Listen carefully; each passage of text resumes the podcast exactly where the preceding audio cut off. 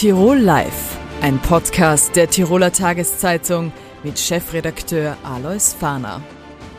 Einen schönen Tag, herzlich willkommen bei Tirol Live, dem Online-Interview-Format der Tiroler Tageszeitung, jeden Montag, Mittwoch und Freitag auf dt.com.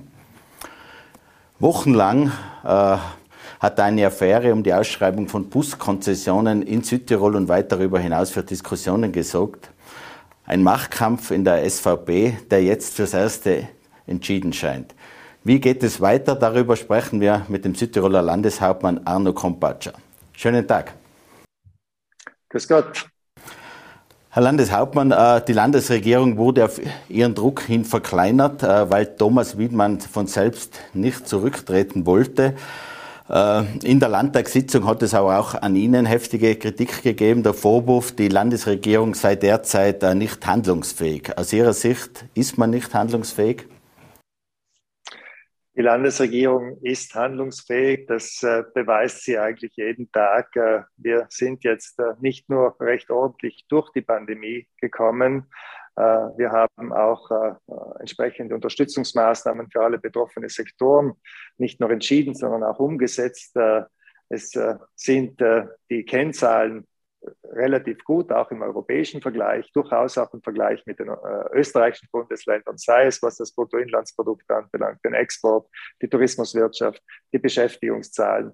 Auch die Situation in den Krankenhäusern hat sich äh, weitestgehend entspannt.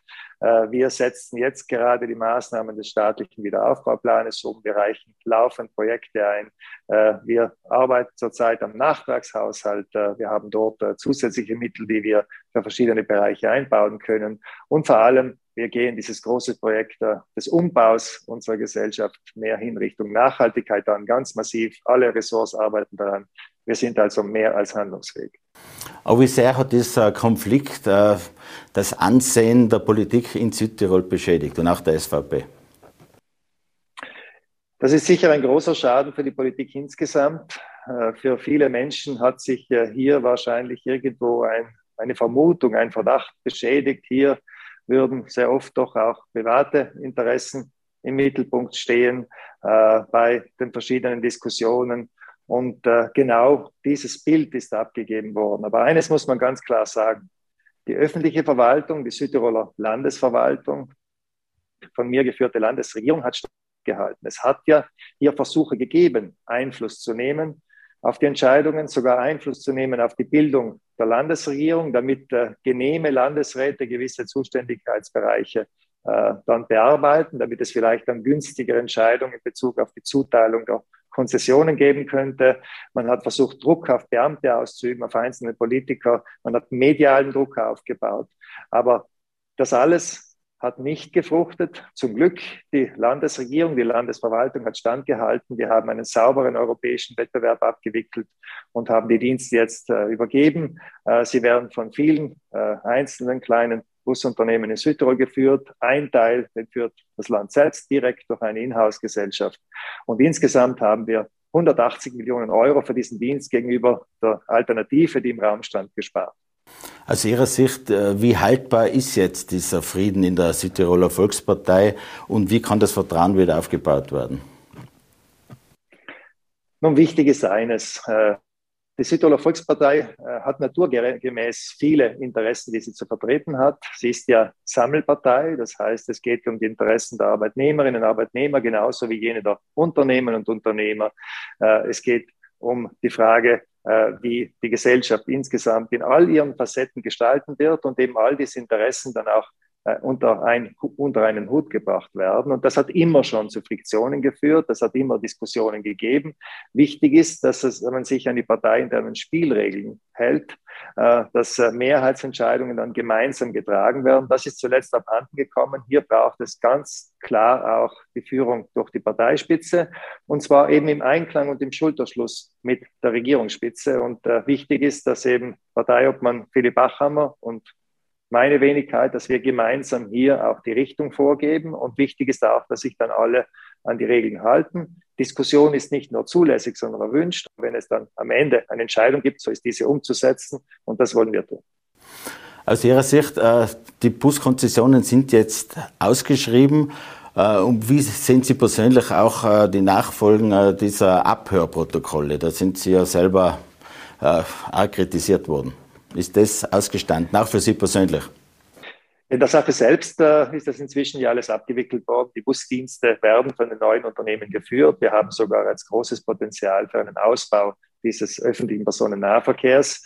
Das andere ist das, was zum Vorschein gekommen ist, dass es in der Partei keinen Zusammenhalt gibt, dass äh, auch äh, mitunter gegeneinander gearbeitet wird, intrigiert wird. Hier ist es klar, dass äh, es äh, jetzt damit aufhören muss und dass es einen Schulterschluss tatsächlich gibt, aber nicht nur vordergründig, sondern es ein gemeinsames Besinnen auf die Werte der Südtiroler Volkspartei braucht. Dafür, für wen wir arbeiten, was unser Auftrag ist und dass wir hier persönliche Befindlichkeiten und Interessenslagen hintanzustellen haben, Interessenskonflikte auch immer offen aufzusagen sind, äh, transparent. Und ich bin überzeugt, dass wir dann auch gestärkt in die Zukunft blicken können was meine Person anbelangt, es ist von der Bevölkerung wertgeschätzt worden. Das wird auch so zurückgespielt, dass hier klar herausgekommen ist, äh, äh, ich selbst äh, lege sehr Wert auf meine Unabhängigkeit, natürlich Unbestechlichkeit, aber auch darauf, dass immer das öffentliche Interesse im Vordergrund steht. Und das ist auch entsprechend so angekommen. Denn Ihr Verhältnis zu Parteichef Philipp Achammer? Da hat man oft den Eindruck gehabt, es gibt einen Richtungsstreit, Richtung, entweder Richtung fortschrittlich, für, den Flügel stehen ja auch Sie, beziehungsweise die beharrenden Kräfte. Wie ist da auch das persönliche Verhältnis? Zum einen, was das Inhaltliche anbelangt, so glaube ich, äh, haben Parteiobmann Philipp Achammer und ich doch ziemlich ähnliche äh, Vorstellungen. Ähm, es ist aber auch legitim, dass es in der Partei äh, Gruppierungen gibt, die äh, gewisse andere Positionen einnehmen. Hier ist die Debatte gut und gesund. Das tut uns auch gut durch Streit der Ideen. Wie wollen wir unser Land weiterentwickeln? Äh, wo es Probleme gegeben hat, das war dann wirklich äh, beim Einhalten von bereits Beschlossenem, dass äh, dann auch nachgekartet worden ist, ja, wie man es äh, beim Watten halt auch nicht tun sollte und schon gar nicht in der Politik. Äh, hier müssen die Dinge dann gemeinsam umgesetzt werden, nicht hinten herum das Ganze noch einmal in Frage gestellt worden werden und auch, äh, was auf jeden Fall äh, nicht mehr stattfinden kann, dass man will, außerhalb der zuständigen Gremien beeinflussen, auch Machtpositionen einnehmen. Äh, das kann es nicht geben. Dafür haben wir die zuständigen Gremien in der Partei. Es wird auf Ortsebene, Bezirksebene, Landesebene gewählt. Das sind die Menschen, die dann die Verantwortung tragen und das muss transparent erfolgen. Hier sind sich Parteiobmann Philipp Acham und ich, wir sind uns hier ganz einig und ich glaube, das funktioniert in den letzten Wochen auch sehr gut mit dieser klaren Botschaft.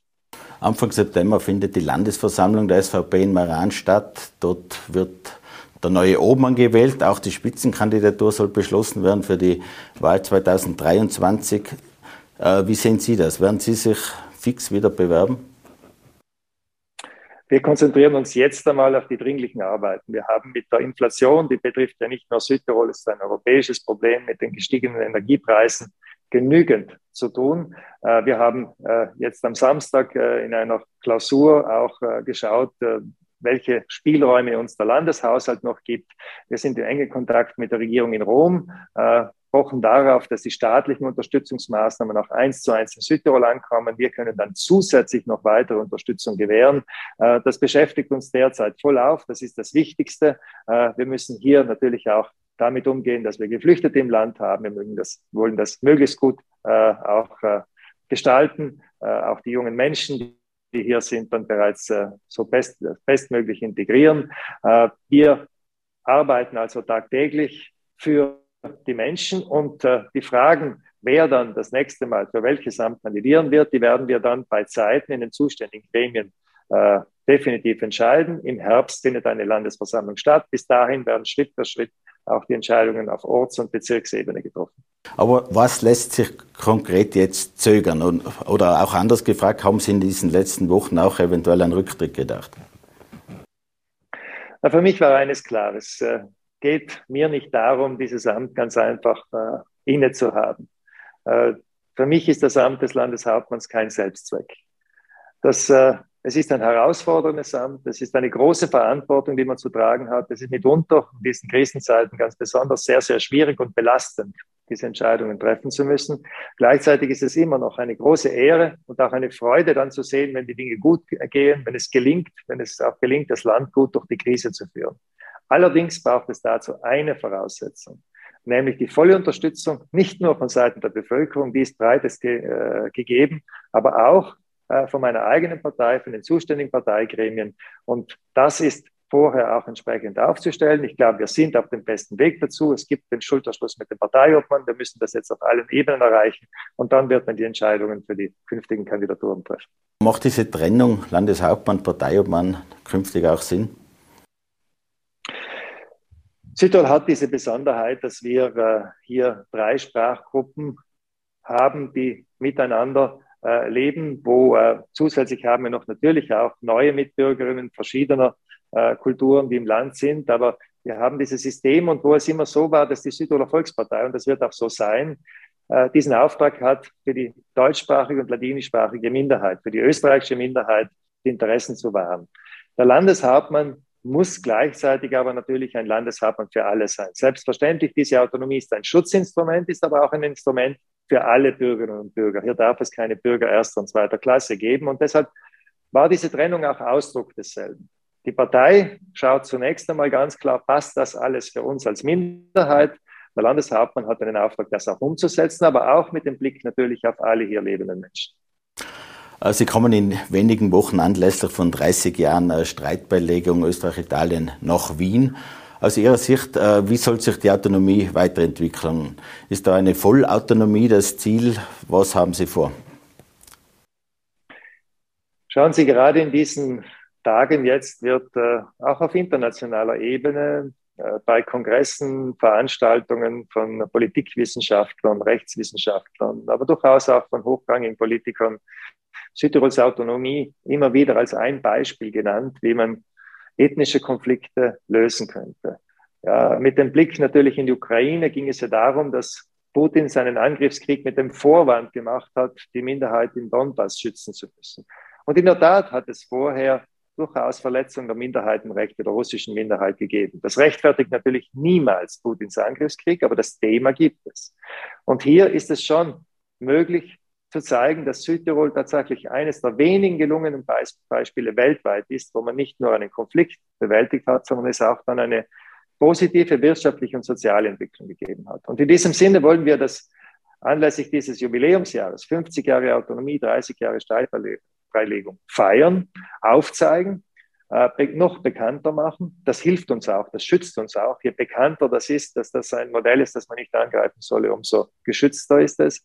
Gleichzeitig weisen wir aber darauf hin, dass die Autonomie eine ewige Baustelle ist. Das ist die dynamische Autonomie, von der Silvius Maniago gesprochen hat.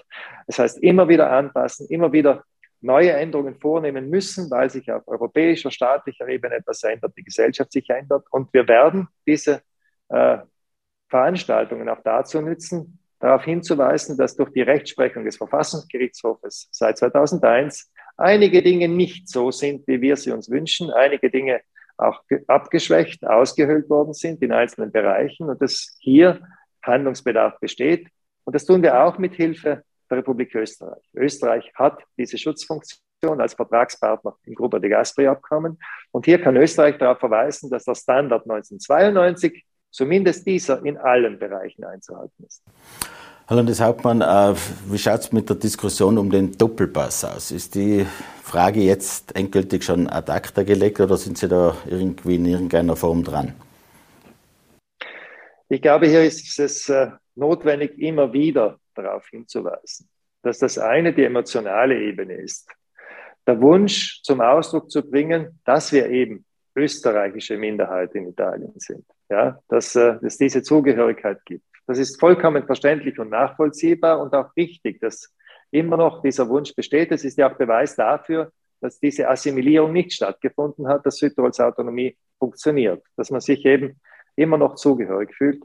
Das andere ist die tatsächliche Umsetzung eines Doppelpasses. Das widerspricht schon einmal internationalen Abkommen, ist aber in der konkreten Umsetzung dann mitunter sogar eben auch nicht stärkend für die Autonomie, das kann sich sogar schädigend auswirken. Zum einen, es stärkt nicht die Schutzfunktion Österreichs für Südtirol in keiner Weise. Das ist eine kollektivrechtliche und die Frage der Staatsbürgerschaft ist eine individualrechtliche. Es stärkt also diese Funktion nicht. Wenn dann in der Umsetzung aber hier äh, man wieder dann eine Situation hat, wo gewählt werden muss. Und wer es annimmt, das ist ein guter Patriot, wer es nicht macht, ist ein schlechter. Wenn man danach zu zählen beginnt, wie viele haben es gemacht, Italien möglicherweise dann beginnt zu sagen, so viele sind es ja gar nicht. Äh, also ist das gar nicht mehr so, die fühlen sich alle als Italiener und, und, und. Es eröffnen sich ganz viele rechtliche, aber auch rechtspolitische Fragen. Und deshalb ist es schon klar, dass wir dort wieder weiterarbeiten müssen, wo wir immer schon Erfolg gehabt haben, nämlich in den zwischenstaatlichen Verhandlungen zwischen Österreich und Italien in Bezug auf die Garantien, die man uns abgegeben hat für die Weiterentwicklung der Autonomie, für den ständigen Ausbau und natürlich auch in den Verhandlungen, die Südtirol selbst mit Rom entsprechend führen muss. Jetzt ist die erste Priorität die Wiederherstellung der Autonomie in den Bereichen, wo der Verfassungsgerichtshof äh, uns leider ungünstige Urteile gefällt hat. Herr Landeshauptmann, danke schön für das Gespräch. Alles Gute nach Bozen. Danke Ihnen auch und alles Gute nach Innsbruck. Etwa 90.000 Jugendliche zwischen 10 und 21 Jahren gibt es in Tirol. Wo gibt es die größten Herausforderungen? Wo gibt es Probleme? Darüber sprechen wir äh, mit den beiden Geschäftsführern des Dachverbands Offene Jugendarbeit Tirol, Martine Steiner und äh, Lukas Trentini. Schönen Tag. Schönen Tag. Frau Steiner, äh, Sie sind derzeit oder Sie starten eine Tirol-Tournee, wo über die Jugendarbeit informiert wird. Äh, können Sie uns das ein bisschen sagen, was passiert da in den nächsten Wochen? Also konkret, es schaut so aus, dass wir in den nächsten Wochen durch ganz Tirol touren, sage ich mal so. Wir fahren, äh, beginnen morgen in Landeck, sein untertags, am Nachmittag konkret im öffentlichen Raum auf einem Platz und haben so eine Oja-Insel aufgebaut mit viel Information und mit Unterstützung der Jugendarbeit vor Ort. Und da informieren wir die breite Öffentlichkeit über das Angebot der offenen Jugendarbeit und am Abend sind gezielt Gemeindeverantwortliche eingeladen, die wir über die Chancen und Potenziale der Jugendarbeit informieren wollen. Und da fahren wir von Landeck bis Lienz bis Reute und seien am jeden Tag eigentlich in irgendeiner Bezirkshauptstadt zu finden. Also es passiert in den nächsten beiden Wochen, dass man quasi ganz Tirol abgrast und dort versucht, die Jugendlichen einzubinden, zu informieren. Ja, aber vorrangig richten wir uns an Gemeindeverantwortliche. Also unser Ziel ist es, den Bürgermeister, die Bürgermeisterin oder die Verantwortlichen für Jugend in der Gemeinde zu motivieren, was für Jugendliche zu tun. Und wir möchten gern aufzeigen, wie offene Jugendarbeit das machen kann. Genau. Herr Trentini, offene Jugendarbeit. Vielleicht können Sie ein bisschen sagen, was ist das und wie können sich da die Gemeinden einbringen? Sehr gern, sehr gern. Danke nochmal für die Einladung. Ja, offene Jugendarbeit findet jetzt in Tirol und auch in Österreich so in Jugendtreffs, Jugendräumen, in Jugendzentren statt. Und wir haben auch in Tirol Einrichtungen der mobilen Jugendarbeit, die zur offenen Jugendarbeit zählen.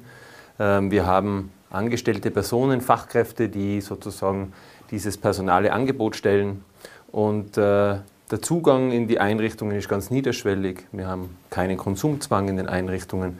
Und es geht einfach darum, Jugendlichen einen Raum zu bieten, wo sie ihre Freizeit verbringen können und darüber hinaus dann noch weitere Bereiche äh, bedienen können. Da können wir gerne nachher noch genauer erzählen. Offene Jugendarbeit ist ergänzend zur verbandlichen Jugendarbeit. Wir haben ja in Tirol in vielen Gemeinden sehr starke verbandliche Jugendarbeit. Und äh, offene Jugendarbeit kann da eine super Ergänzung sein, weil viele Jugendliche nicht mehr so stark in diesen Strukturen organisiert sind, wie zum Beispiel Feuerwehrjugend oder Landjugend oder ähnliches. Wie läuft das ab jetzt? Äh, die Gemeinden sagen, wir möchten das starten, die können auf euch quasi zukommen und dann wird, werden Angebote gemacht, äh, wie das irgendwie ablaufen könnte, was, welche Angebote man den Jugendlichen stellt. Genau. Also im Normalfall ist es so, dass äh, wir kontaktiert werden, sei es von engagierten Eltern, von BürgermeisterInnen, von GemeinderätInnen. Und zuerst setzen wir uns mal zusammen und schauen, was ist denn das? Ist das jetzt eine kleine Gemeinde, eine große Gemeinde, äh, Bezirksstadt? Und je nachdem schlagen wir vor, mal die Jugendlichen zu befragen. Wie ist es denn zurzeit in der Gemeinde? Und was uns ganz wichtig ist, weil mein Kollege der Lukas gerade gesagt hat, auch die Vereine mit einzubinden, auch zu schauen, welche Potenziale gibt es in dem Dorf, in der Gemeinde. Und dann mit den Jugendlichen gemeinsam die Schwerpunkte zu definieren, aber auch mit Erwachsenen. Ich sage, die ein berechtigtes Interesse an Angebote für Jugendliche haben. Das heißt, die rufen uns an, wir schauen uns mal an, wie schaut es aus vor Ort. Wir schlagen zum Beispiel eine Bedarfserhebung vor, eine Umfrage unter den Jugendlichen und auf der Basis entwickeln wir dann ein Angebot. Das kann eine Beteiligungsstruktur sein, wo man mit Jugendlichen was umsetzt. Das kann der Jugendraum sein oder die mobile Jugendarbeit. Das ergibt sich dann aus dieser Grundsatzbefragung. Wie viele Kommunen, Gemeinden äh, machen denn derzeit mit? Kann man da ein bisschen einen Überblick geben? Wie viele sind dabei? Wie viele Jugendliche beteiligen sich dann auch? Wir haben derzeit in 72 Gemeinden in Tirol, also da ist jetzt Innsbruck auch dabei, haben wir Angebote der offenen Jugendarbeit. Das sind in Summe 102 Standorte. Und da sind wir wirklich in jedem Bezirk, äh, gibt es Einrichtungen, die wir da auch unterstützen und begleiten. Ähm, aber es gibt auf jeden Fall noch viele Gemeinden, wo man sozusagen dieses Angebot entwickeln könnte. Daraufhin zielt ja unsere Kampagne ab, dass wir da möglichst viele Gemeinden äh, einladen und ermuntern können, was für Jugendliche zu setzen. Wir haben ca. 270 Fachkräfte in Tirol, das heißt äh, angestellte Personen, die zum allergrößten Teil in der Teilzeit da arbeiten, äh, um sozusagen diese Einrichtungen zu bespielen und die Angebote zu setzen. Ist das noch was für größere Gemeinden, Städte oder können sich da auch kleine Gemeinden beteiligen? Genau, also es gibt wirklich sozusagen die große Bandbreite vom kleinen Jugendraum oder Jugendtreff, der vielleicht mit 15 Wochenstunden oder so bespielt wird und auch betreut wird, der vielleicht zweimal die Woche offen hat, bis hin zu den mittelgroßen Städten und ganz Innsbruck oder, oder einfach auch Bezirkshauptstädte, wo wir Einrichtungen haben, die teilweise fünf Mitarbeiterinnen haben und fünf, teilweise sogar sechs Tage die Woche geöffnet haben. Eine Ergänzung vielleicht, also was in den letzten Jahren immer mehr umgesetzt worden ist, sind allgemeindeübergreifende Projekte. Wir haben jetzt zum Beispiel in Erwald Lermoos Biberwier ein gemeinsames Projekt entwickelt, wo eben Jugendarbeit nicht im Kirchturm denken, nur in einem Dorf stattfindet, sondern eben da auch die Ressourcen gebündelt werden und mehrere Gemeinden zusammentun. Das geht bis hin zu Regionen. Wir sind jetzt gerade im Wipptal dabei, zu schauen, wie kann da auch regionale Jugendarbeit umgesetzt werden. Und das finden wir ganz eine interessante Sache und offensichtlich die Gemeinden auch. Wo drückt denn die Jugendlichen derzeit so am meisten der Schuh? Viel war die Rede, die Pandemie hat Kontakte erschwert. Es gibt sonst jede Menge Herausforderungen, Probleme. Aus Ihrem, aus Ihrem Gespräch, da haben wir viele Beratungsgespräche. Wo setzt man am meisten an? Die Themen der Jugendlichen seien sehr vielfältig, von alltäglichen Sorgen und Nöten bis hin zu psychischen Belastungen. Natürlich ist auch das Thema Konsumverhalten in den Beratungen taucht das Thema auf.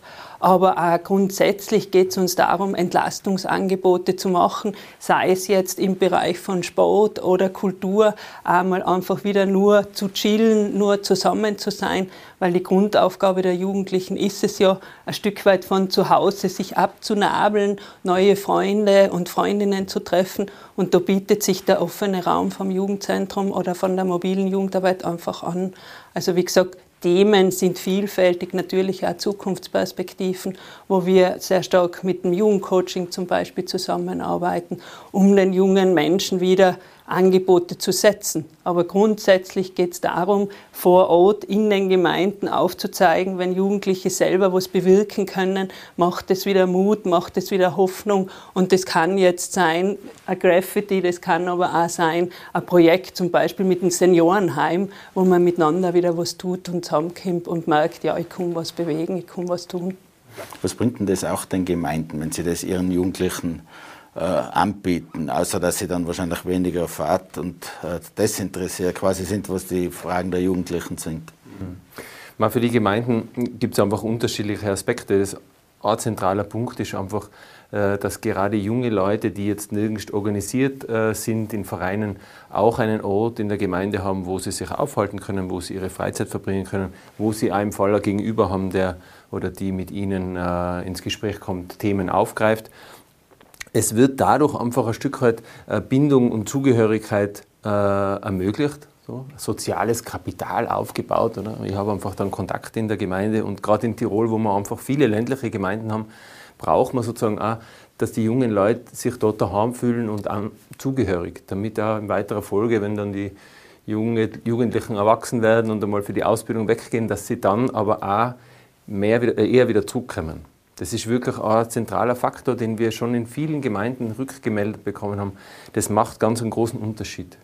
Und äh, das ist somit auch eine sehr starke Wirkung. Das andere ist schon auch sozusagen, dass dann die Gemeinde, so wie die Martina gerade gesagt hat, auch dieses Verbinden von Generationen und dieses Anerkennen von den Bedürfnissen der jungen Generation und auch der älteren Generation sozusagen dazu führt, dass die Gemeinschaft solidarischer werden kann.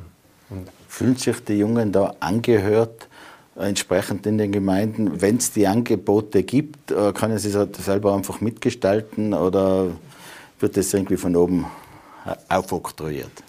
Nein, also jetzt, äh, wir machen das ja jetzt wirklich schon lang und durch ganz Tirol hindurch. Und die Erfahrung ist, dass die Jugendlichen hoch motiviert sind, sich zu beteiligen. Es ist so, dass wir haben im Durchschnitt wirklich eine sehr hohe Beteiligung. Über 20 Prozent der Jugendlichen machen bei wirklich intensiven, langen Fragebögen mit und schreiben extreme viele Ideen hinein.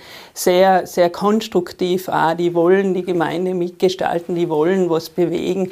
Und ich finde, das Potenzial gehört genützt, unter Anführungszeichen nicht genützt im Sinne von ähm, Kapital herausschlagen, sondern im Sinne von miteinander die Gemeinde zu gestalten. Da liegt ganz viel noch brach, würde ich mal sagen, und die Jugendlichen wollen mittun. Also das ist die Erfahrung durch die Bank.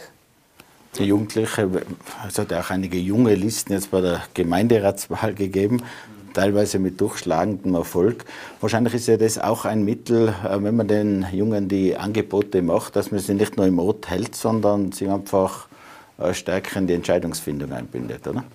Genau, also eine Wirkung, die wir einfach auch beobachten und auf die wir sozusagen auch abzielen, ist, dass wir über die offene Jugendarbeit gemeinsam mit den anderen Bereichen junge Menschen so zu eigenständigen, sozusagen auch mündigen Bürgerinnen begleiten und, und das auch unser Ziel ist, ja, dass man äh, äh, Gesellschaft haben, wo die Leute ihre Meinung haben und der vertreten können und gemeinsam um, um konstruktive Lösungen ringen und sozusagen durchs Einbinden von Jugendlichen und die Erfahrung, wir können was bewirken, wenn wir hier eingebunden werden, habe ich dann auch die Möglichkeit dass, oder die Chance, dass diese jungen Menschen wirklich sich in die Gesellschaft in weiterer Folge mehr einbringen, dass sie ihr Wahlrecht von ihrem Wahlrecht Gebrauch machen, dass sie in weiterer Folge vielleicht auch vor verantwortungsvollen Aufgaben nicht zurückschrecken, sondern sagen, ja, da mag ich mich einsetzen. Und ich denke, dass wir gerade in diesen herausfordernden Zeiten das dringend brauchen, dass wir Demokratie damit stärken können und auf der anderen Seite sozusagen dieses Leben in den Gemeinden einfach erreichen und, und, und, und besser sozusagen enkeltauglicher vielleicht auch machen können. Hilft diese Jugendarbeit auch dabei, äh, allfällige Problemfälle äh, stärker, sage jetzt einmal, zu integrieren? Oder ist das auch in der Jugendarbeit schwierig? Also es ist offene Jugendarbeit grundsätzlich ein Ort, wo, wo alle willkommen sind. Also und alle, das seien jetzt äh, wirklich alle Jugendlichen. Und unser großer Vorteil, würde ich mal sagen, ist, dass man eine sehr sehr viel Wert auf das Schnittstellenmanagement legen. Also das heißt, wir sind sehr gut vernetzt, wir haben sehr gute Netzwerkpartner und wenn jetzt irgendwelche schwierigeren Fälle oder Themen auftauchen, dann können wir die Jugendlichen zu anderen Stellen begleiten. Und das ist auch wieder der Mehrwert, gerade jetzt im ländlichen Raum. Es kann nicht überall eine Beratungsstelle geben und da wissen wir einfach, wen gibt's. Wen gibt's auch im Bereich von Workshops zum Beispiel, das ganze Bereich digitale Medien, wo wir gute Kooperationspartner haben und auch mal vor Ort einen Workshop auch für Eltern anbieten können, aber vor allem für die Jugendlichen. Also da ist sicher diese Schnittstelle, die wir so darstellen, ein großes Potenzial für alle Jugendlichen. Äh, wie schaut es mit den Finanzen aus? Äh, Jugendarbeit wird auch Geld brauchen, um das sinnvoll machen zu können. Wer sind da die größten Partner? Genau, wichtiges Stichwort, damit einfach diese Arbeit auch gut äh, umgesetzt werden kann. Gerade das braucht einfach auch Leute, die, die fachliches Know-how mitbringen. Gerade das erwähnte Schnittstellenmanagement erfordert da schon einiges an, an Kompetenz, die man erwerben muss. Es ist so, dass die Finanzierung grundsätzlich zwischen den Gemeinden, den betreffenden Gemeinden und dem Land Tirol aufgeteilt ist. Das Land Tirol hat seit vielen Jahren eine Förderrichtlinie im Bereich äh, der Jugendförderung, wo es äh, einen fixen Fördersatz gibt, wo wir circa zwischen einem Drittel und der Hälfte der Personalkosten über das Land Tirol gefördert werden. Äh, das ist auch vor ein paar Jahren sozusagen nochmal erneuert und worden und wird jetzt demnächst auch wieder sozusagen aktualisiert. Wir haben damit in Tirol im Vergleich zu anderen Bundesländern eine sehr transparente Form der Förderung dieser Einrichtungen. Aber es bleibt natürlich schon ein großer Teil bei der Gemeinde, wobei natürlich dieses Wissen darüber, das Land ist hier da und finanziert fix mit, eine riesengroße Unterstützung, um sozusagen den, diesen Start auch zu schaffen. Frau Steiner, Herr Trentini, danke schön fürs Gespräch, danke fürs Kommen. Vielen Dank. Vielen Dank. Das Thema Energie ist derzeit in aller Munde, sowohl was die Versorgungssicherheit als auch die explodierenden Preise betrifft. Wie geht es auf den Energiemärkten weiter? Darüber sprechen wir mit DIVAG-Vorstandsvorsitzenden Erich Entstrasser. Willkommen im Studio. Grüß Gott. Herr Entstrasser, äh, es geht rund auf den internationalen Energiemärkten. Äh, der Ukraine-Krieg hat vieles verschärft, sowohl was die Versorgungssicherheit als auch die Preissituation betrifft. Wie ist denn Ihre Einschätzung? Ich glaube, was wir im Moment sehen, ist eine Preisexplosion, die noch nie da gewesen ist. Wir gehen alle davon aus, dass es nicht so schnell wieder zurückgehen wird. Das heißt, diese Preise werden irgendwann in voller Höhe bei den Kunden landen. Dass die Kunden natürlich da Sorgen haben, ist völlig verständlich. Und dass wir nach Lösungen suchen müssen, wie wir mit dem Problem umgehen, ist auch klar. Fangen wir mal mit der Sicherheit an. Es äh, ist die Rede davon, Energieembargo gegen Russland. Äh, die Lieferwege sind nicht gerade leicht, was den Ersatz dann betrifft. Äh, Ölembargo ist bereits quasi beschlossen. Beim Gas tut man sich noch schwerer. Wie schätzen Sie das ein? Wie geht es da weiter? Ich glaube, dass das Gasembargo ein ganz zentrales Thema ist, das sehr wichtig ist für den Wirtschaftsstandort Österreich, aber auch Deutschland. Und man sieht ja, wie die Politiker um eine Lösung ringen.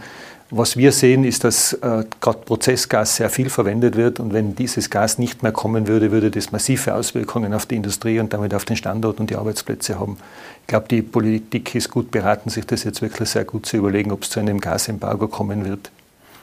In Österreich, aber auch Deutschland und anderen Ländern gibt es ein derzeit zumindest ein klares Nein dazu. Österreich ist zu 80 Prozent von russischem Gas abhängig. In Tirol hat man auch andere Quellen, ist die Abhängigkeit etwas geringer. Wie sicher ist denn angesichts auch möglichen, eines möglichen Lieferstopps durch Russland die Versorgung? Der Lieferstopp kann ja durch Russland oder durch die EU letztlich passieren. Äh, die Versorgung ist in Österreich natürlich, wie Sie sagen, zu 80 Prozent abhängig von russischem Gas. Das heißt, es wird zu einem Problem kommen, wenn es zu einer, zu einem Gas, zu einer Gasunterbrechung kommt. Kommt es im Sommer, wird sie leichter zu handeln sein. Kommt es im Winter, wird es schwierig werden. Die Regierung hat ja derzeit gerade verfügt, dass diese strategische Gasreserve eingespeichert wird, aber die reicht dann für einen Monat. Und was man nie vergessen darf, wir haben neben dem Prozessgas in der Industrie auch ca. 30 Prozent des Gasverbrauchs in Österreich für Stromerzeugung. Das heißt, da hängt dann auch die Sicherheit der Stromversorgung an der Gasversorgung dran. Wie kann sich auch Tirol da besser aufstellen, dass man die Versorgung noch äh, breiter irgendwie aufstellt, dass das Gas auch weiter fließt, aus welchen Quellen auch immer. Im Gasbereich ist es natürlich schwierig, weil wir weder eigene Speicher in Tirol haben, noch eine eigene nennenswerte Erzeugung haben. Wir hängen ja mit unserem Netz an Deutschland, also wir hängen an einem größeren Netz und einem größeren Markt als Österreich, was für ein Vorteil ist äh, für Tirol. Letztlich wird es aber auch so sein, wenn es zu einer Gasbewirtschaftung kommt, wird es auch in Deutschland zu einer Gasbewirtschaftung kommen. Dann wird diese gemeinsame Lösung zwischen Österreich und Deutschland zum Tragen kommen und man wird dann sehen, wie die Energielenkung die Gasreserven zuteilt. Aber prinzipiell ist es so, dass wir wenig Möglichkeiten haben, uns selber auf einen Gasembargo oder einen Gaslieferstopp vorzubereiten. Wie groß könnte man diese Lager machen? Wie viele Monate könnte man dann abdecken? Es geht ja dann wahrscheinlich vor allem um den nächsten Winter. Es geht ausschließlich um den nächsten Winter und es geht darum, in welcher Zeit kann ich die vorhandenen Gasspeicher füllen. Österreich verfügt ja Gott sei Dank über große Speicherreserven. Das Thema ist aber, kann ich im Sommer mit den Lieferungen die Gasspeicher wirklich füllen, sodass sie für den Winter dann reichen. Derzeit gehen die Diskussionen gerade in diese Richtung, nur wir sehen das als, als Gaswirtschaftsexperten wir sind schon relativ spät dran, wenn wir diese Speicher über den Sommer befüllen wollen, dass sie im Winter voll sind. Also da ist jetzt Eile, Eile geboten. Ein ganz großes Problem für alle Abnehmer sind die explodierenden Preise über alle Energieformen, Ölprodukte natürlich, aber auch Gas und auch Strom. Äh, Gibt es da eine Aussicht auf Entspannung, zumindest mittelfristig, oder glauben Sie, dass das noch deutlich nach oben gehen wird? Ich glaube, das wird von der Entwicklung der Ukraine-Krise jetzt abhängen. Was wir nicht sehen, ist, dass es mittelfristig zu einem deutlichen Rückgang der Preise kommen wird. Das heißt, die Preise werden sich nicht mehr auf dem Niveau stabilisieren, wo sie vorher waren. Es wird eindeutig höher sein und damit wird es auch bei den Endkunden zu höheren Preisen kommen. Bundeskanzler Nehammer hat vor wenigen Tagen für großen Wirbel gesorgt mit einem Interview in der Tiroler Tageszeitung, wo die Abschöpfung von erhöhten Energiegewinnen von staatlichen bzw. öffentlichen Unternehmen gefordert hat, jetzt ohne einen ganz konkreten Vorschlag vorzulegen. Daraufhin sind die Börsenkurse Verbund EVN um Milliarden abgesagt. Betroffen wäre wahrscheinlich auch eine DIVAG, wenn hier Gewinne abgeschöpft werden sollen. Fürchtet man sich davor? Kann man sich so eine Lösung überhaupt vorstellen? Ich glaube, man muss dann schon gut überlegen, was man dann tut. Die Kapitalmärkte sind international vernetzt und äh, wie Sie sagen, sieht man ja, was passiert, wenn unbedachte Äußerungen gemacht werden, was das für Auswirkungen hat. Grundsätzlich glaube ich, ist es so, Steuerhoheit ist Bundessache.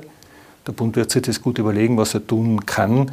Grundsätzlich gilt aber im Steuerrecht das Gebot der Gleichbehandlung. Das heißt, ich kann nicht sagen, ich will zwei Unternehmen besteuern und alle anderen nicht. Wenn, dann muss es einen, einen Gleichheitsgrundsatz geben, wo alle mit dem gleichen Steuertatbestand dann besteuert werden. Und das, glaube ich, dürfte ziemlich schwierig werden, da eine Lösung zu finden. Da werden ja dann wahrscheinlich alle Energieunternehmen ähm, irgendwie betroffen, ob das dann der Wasserkraftkonzern ist bis hin zur Windenergie. Es hat ja auch schon erste sehr kritische Stimmen gegeben. Wie schätzen Sie das ein? Wäre das kontraproduktiv oder überhaupt rechtlich haltbar? Ich glaube, dass es rechtlich schwierig zu gestalten ist, aber selbst wenn es glückt, ist es, glaube ich, sehr gefährlich, weil der Markt ja dann nicht mehr voll funktionsfähig ist. Und wenn wir einen raschen Ausbau der erneuerbaren Energieträger haben wollen, werden die Unternehmen investieren müssen. Und wenn wir uns nicht mehr sicher sein können, was mit unseren Investments passiert, wird die Investitionsfreudigkeit eher zurückgehen. Wäre nicht der bessere Ansatz, wenn die öffentliche Hand schon zugreifen will auf erhöhte Gewinne, so es die gibt, äh, dass man das über die Dividenden macht? Es wäre jedenfalls aus meiner Sicht der bessere Ansatz, weil er individuell gestaltbar ist und auf die Unternehmen abgestimmt werden kann und auch keine Gesetzesänderung braucht. Das wäre dann eine Frage, wie der Eigentümer sich das mit dem Unternehmen ausmacht, wobei immer klar ist, das Ergebnis des Unternehmens muss die Dividende danach hergeben. Ich kann also nicht mehr Dividende aus dem Unternehmen rausziehen, wie das Unternehmen zur Verfügung stellen kann. Wie sehen Sie denn derzeit diese verschiedenen Preisbindungen, die es ja in verschiedene Richtungen gibt? Das Gas hängt ja auch am Ölpreis, zum Teil hängt dann der Strompreis wieder am Gas. Ist das noch zeitgemäß? Es ist einmal zumindest die funktionierende Marktbildungssystematik, die es gibt. Es haben ja auch die europäischen Regulatoren bestätigt, dass diese Systematik beibehalten werden soll. Verständlich ist, dass es zu Diskussionen kommt, wenn das teuerste Kraftwerk den Strompreis für alle anderen Kraftwerke auch bildet. Aber ich glaube, das kann man nicht äh, im Unternehmen oder auf Landesebene oder Bundesebene lösen. Das ist ein europäisches Thema, das muss auf europäischer Ebene gelöst werden. Äh, Tirol will ja aus der fossilen Energie zumindest längerfristig aussteigen. Es hat davor schon die Überlegungen zur Energiewende gegeben. Jetzt ist der Energiemarkt, sage ich mal, außer Rand und Band. Äh, in welche Richtung kann das jetzt gehen? Wird das jetzt aufgezwungen, dass man da rausgeht, ohne bereits die neue Lösung zu haben? Ich glaube, dass wir etwas gefährlich unterwegs sind, weil wir sehr punktuell denken und weniger systemisch denken. Wenn wir eine Energiewende erfolgreich abwickeln wollen, dann braucht man ein funktionierendes System, eine sichere Stromversorgung. Und das wird nur gehen, wenn das System als Ganzes funktioniert. Also punktuelle ideologische Ansagen glaube ich, sind da eher kontraproduktiv. Wir müssen das Gesamtsystem am Leben erhalten und wir müssen das Gesamtsystem zum Funktionieren bringen. In Deutschland und auch anderswo äh, geht es auch jetzt um Atomkraft, äh, um eine längere Laufzeit von Kohlekraftwerken. Es ist natürlich, die Energiewende wird da fast ad absurdum geführt, oder? Das war das, was ich vorhin gemeint habe. Wir müssen, glaube ich, systemisch denken. Wir brauchen einfach in Europa Grundlastenergie, besonders im Winter. Wir brauchen die Energie, wenn die Sonne nicht scheint, wenn der Wind nicht geht. Und das können im Moment einmal nur Grundlastenergien oder energiefähige Grundlastkraftwerke bereitstellen. Und die brauchen wir einfach. Wir können auf die nicht verzichten. Und wenn wir sie nicht anderweitig herbringen, die Grundlastenergie, werden wir sie über kalorische Energien erzeugen müssen. Tirol, äh, was kann da Tirol für einen Beitrag leisten? Man hat ja quasi auch äh, Ausbau, Wasserkraft ist schon lange ein Thema, aber auch andere alternative Energieformen sollen ausgebaut werden. Nur das einzige Problem, überall gibt es großen Widerstand. Zuletzt gerade Kaunertal-Kraftwerk angedacht. Die Umweltverbände haben ja eine große Resolution veröffentlicht. Wie sieht man das? Ich glaube, das ist eben auch wieder dieses Thema systemhaftes Denken. Ich glaube, gerade bei der Energiewende geht es nicht darum zu sagen, das eine oder das andere. Wir werden beides brauchen, wenn wir überhaupt eine Chance haben wollen, die Energiewende umzusetzen. Und je mehr erneuerbare Energie ausgebaut wird, Wind, Photovoltaik, desto mehr Grundlast werden wir brauchen und desto mehr Speicher werden wir brauchen. Eine erfolgreiche Energiewende und eine sichere Stromversorgung wird ohne Speicher nicht gehen. Und deshalb wird es die Speicherkraftwerke brauchen. Das ist derzeit die einzige großtechnologische Energieform oder Technologieform, die zur Verfügung steht, um Energie zu speichern. Deswegen ist auch das Kanadal-Kraftwerk bei der EU als, als, gemeines, als gemeinsames BCI-Projekt klassifiziert.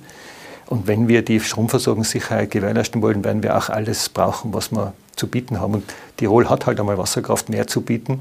Und ich glaube, auf der EU-Ebene sollte jeder das nutzen, was er an Ressourcen hat, damit das gesamte Energiesystem in der EU funktioniert und auch weiterhin sicher bleibt. Und wie sehen Sie jetzt diese Widerstände gerade gegen das Kanatal-Kraftwerk? Nein, die sind für uns absolut verständlich und nachvollziehbar. Aber ich glaube, wir haben ein sehr strenges Umweltverfahren. Wir haben ein strenges UVB-Gesetz. Die Tiroler Behörde gehört zu den strengsten, die wir kennen. Also wenn das Kraftwerk durch das UVB-Verfahren durchgeht und wenn es dort eine Genehmigung gibt, dann ist aus unserer Sicht das Kraftwerk auch umweltverträglich. Und ich glaube, im Sinne der Energieversorgung und unseres Auftrags, auch die Versorgungssicherheit im Land sicherzustellen, wird es dann errichtet werden. Die türkis-grüne Bundesregierung plant ja nicht nur Gewinn, Gewinnabschöpfungen, sondern hat auch ein riesiges quasi Ausbauprogramm für die Energiewende verabschiedet mit, ich würde mal sagen, sehr ehrgeizigen Zielen. Äh, wie sehen Sie das? Ist das ein Papiertiger? Ich glaube, das ist eine sehr treffende Klassifizierung, ist ein sehr, sehr ehrgeiziges Ziel. Allein wenn man sich anschaut, der Ausbau der Wasserkraft ist mit 5 Terawattstunden da drinnen enthalten. Das sind fünf große Donaukraftwerke, die innerhalb von acht Jahren in Betrieb gehen sollen. Wir wissen aus unseren DIVA-Kraftwerken, das Genehmigungsverfahren dauert acht bis zehn Jahre, also wird ganz, ganz schwierig werden, das zu erreichen. Wie schaut es aus, auch mit Ausbau Windkraft, Sonnenenergie? Auch hier gibt es ja Widerstände. Es ist nicht so, dass alle jubeln, wenn man sagt, wir machen einen Solarpark. Ja, wir stehen auch dazu, dass wir sagen, wir, wir brauchen beides, nicht ein Entweder-Oder. DIVAG baut jetzt über die Tochter Dinex durch große Photovoltaikanlagen auf. Wir haben derzeit gerade vier große Photovoltaik-Freiflächenanlagen in Jembach im Bau. Wir werden unsere Erfahrungen damit machen. Wir haben die Genehmigungen erreicht. Also es gehen auch die Genehmigungen für große Photovoltaikanlagen. Nur glaube ich, wird es, wenn man es dann gesamthaft betrachtet in Tirol, welche Flächen wir für die Photovoltaik brauchen, damit wir die Ausbauziele erreichen, glaube ich, wird es dann schon auch Diskussionen geben. Wie schaut es aus beim Gas? Äh, es gibt ja doch das langfristige Ziel, aus dem Gas auszusteigen, aus fossilen Energieträgern. Äh, gleichzeitig baut die Tigas im Land weiterhin Leitungen. Wie passt das zusammen? Ich glaube, das ist nicht ganz korrekt wiedergegeben. Wir beobachten natürlich sehr genau, was der Gesetzgeber macht. Und wir warten jetzt einmal ab, wie dieses neue Erneuerbaren Wärmegesetz aussehen wird. Derzeit ist ja im, Gespräch, dass für die Raumwärme- und Warmwasserbereitung Gas nicht mehr verwendet werden soll, sehr wohl aber für die Prozesswärme. Und die Prozesswärme sind fast 80 Prozent unseres Gasverbrauches. Das heißt, es wird nicht so sein, dass von heute auf morgen keine Gasversorgung mehr da ist. Auch für die bestehenden Heizungsanlagen wird es ja weitergeben. Die Frage ist nur, wenn im Neubau keine neuen Gasversorgungen mehr errichtet werden dürfen, dann muss klar sein, dann wird es auch für große Betriebe keine Gasversorgung mehr geben, was Wärme und Warmwasser betrifft. Dann müssen alternative Energiequellen dafür sorgen, dass die, die Betriebe dann funktionieren. Welches Ausmaß kann Biogas annehmen? Biogas ist derzeit noch in den, in den Kinderschuhen. Die Studien gehen davon aus, dass bis zu einem Viertel des Gasverbrauchs durch Biogas ersetzt werden könnte, was natürlich immer noch nicht die gesamte Gasversorgung dann umstellt. Ich glaube, das wird doch noch eine sehr langwierige und schwierige Aufgabe werden. Herr Enstrasser, danke schön fürs Kommen, danke fürs Gespräch. Gerne. Meine Damen und Herren, das war Tirol Live. Danke, dass Sie mit dabei waren. Sie können unsere heutigen Gespräche gerne nachhören auf Podcast und natürlich nachlesen auf dt.com und in der Tiroler Tageszeitung. Bis zum nächsten Mal. Auf Wiedersehen. Tirol Live, ein Podcast der Tiroler Tageszeitung. Das Video dazu sehen Sie auf tt.com.